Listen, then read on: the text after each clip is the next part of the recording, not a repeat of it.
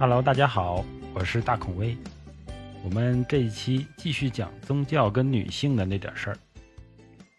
那么上一期我们讲了世界三大宗教对女性的态度，但是其实如果按信徒人数来算的话，那佛教其实不是世界第三大宗教，印度教信仰的人数呢要远远超过佛教。呃，因为什么？大家也知道，印度本来国家人口的数量就非常多，而且他们大量的都是信印度教的，所以信印度教的人呢，据一九年的统计有七亿多人啊，七亿多人。信佛教一般认为有四五亿啊，四五个亿，所以相差还是比较大的。那为什么佛教能作为世界第三大宗教来存在呢？因为它的影响面比较广啊。那印度教呢？差不多只有印度人才信啊，其他人也不会去信仰。大家在很多影视和新闻里面也会看到印度教对女性的态度。那我们今天呢，就取一个点来说，在印度呢有一个民俗，就是如果丈夫去世呢，在某些邦、某些地方要求女子要殉葬。那怎么殉葬呢？丈夫去世之后，一般要火葬。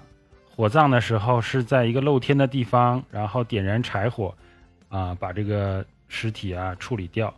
但是火葬的过程中呢，大家就会要求这个妻子跳入火中，这样殉葬啊。这个方式是非常残忍的。这个方式的出处是哪儿呢？我们看印度的神话里面有一个故事，就是西瓦。大家知道，西瓦就是湿婆，湿婆是印度神话里面三大主神之一，他是毁灭和创造的呃神灵，非常的强大。但是呢，他有一个妻子叫帕尔瓦蒂，那他俩本来是天上的天神，就需要下界经历一些劫、一些轮回。为什么要这么做呢？他们神的解释是要演一出戏。让世人呢有一个生活的依据，啊，也就是说我们是这么做的，然后你们大家也要这么做。好了，那下凡之后呢，湿婆还是湿婆啊，还是神。那他的妻子帕尔瓦蒂呢，就投生到一个帝王的家庭，做了一个凡人的女性，一个公主。然后帕尔瓦蒂呢就遇到了湿婆，他们俩就相爱了。相爱之后呢？他们就结婚了。结婚有一天，帕尔瓦蒂的呃父亲，他这个父亲对湿婆是有一个意见的，但是这个故事就太长了，就不展开讲了。就是说他看不起湿婆，或者说仇恨湿婆。然后有一次，他请众神吃饭，就没有请湿婆。然后帕尔瓦蒂呢，在这个饭局上就非常的愤怒，最后呢，他就发动了自己的神力。把自己给点燃了，就自焚而死。就是说，你不尊重我的丈夫，那我就要自焚，因为你羞辱了我。啊，从这里看来呢，呃，这个火葬殉葬的习俗呢，就有一个根据了，有一个根据。印度教它后来衍生出了佛教，佛教呢衍生出了更多东西，比如说。呃，一些支派啊，包括尼泊尔的佛教，后来尼泊尔的佛教传到西藏，变成藏传的佛教。藏传佛教对于很多人来说是一个很神秘的一个向往。那大家很多人都愿意去呃西藏玩一玩，我也去过两次，也待过半年的时间。那对于拉萨的佛教呢，大家会感觉到哦，好像没有。呃，比丘尼或者说尼姑这一个存在，就寺庙里面全是男性啊，全是男性。但是大家有没有发现，你去寺庙里看到很多佛像，包括唐卡里面画的，有很多双修图啊，也叫做欢喜佛，比如说大威德金刚啊，呃，莲花生法师啊，他们都有一些双修的画像或者造像。如果你看到两个人的造像，你可能会问：哎，这个人是谁？但是很多人只知道那个主体人，比如说大维德金刚，那他前面那个明妃是谁呢？很多人是不知道的。那作为前面那个明妃呢，其实它更多的是大威德金刚修炼的一个器具，啊，器具。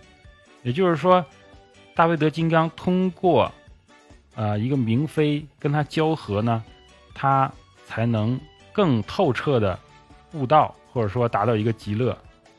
当然了，呃，色呢对人来说是一个引诱。如果说很古时候的佛家觉得这是一个突破自我的一个方向，他可能就会把女性当做一个器具，然后让自己看破色戒，啊，这是非常有可能的。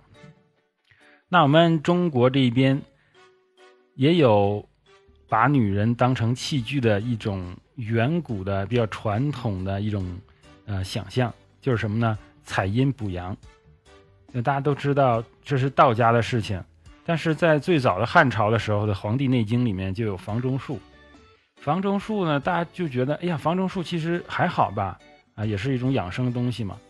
但是大家仔细去看房中术，就会发现房中术说的都是男性，男性怎么怎么样会怎么样，男性怎么怎么样会怎么怎么好，从来没说，哎，那个女性怎么样会怎么好，都是采阴补阳，啊，没有采阳补阴，所以这也是。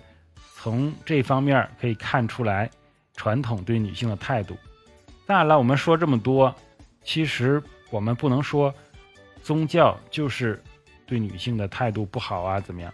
其实它是一个承载了历史观的一个东西。我们说宗教，它必定是传统的，必定是守旧的，它不可能是出格的，不可能是摇滚乐，除非你二十一世纪你现在成立一个宗教。它不会背负历史的包袱，剩下所有的宗教都要背负历史的包袱，所以为什么说原教旨主义是很危险的？因为我们现在已经二十一世纪了，你非要去回到什么十几世纪或者几世纪那种思想，用那种道德去规范人的生活，就非常非常的危险。好，今天呢就说这么多，也结束我们女性与宗教的话题。我是主播大孔威。谢谢大家的收听，再见。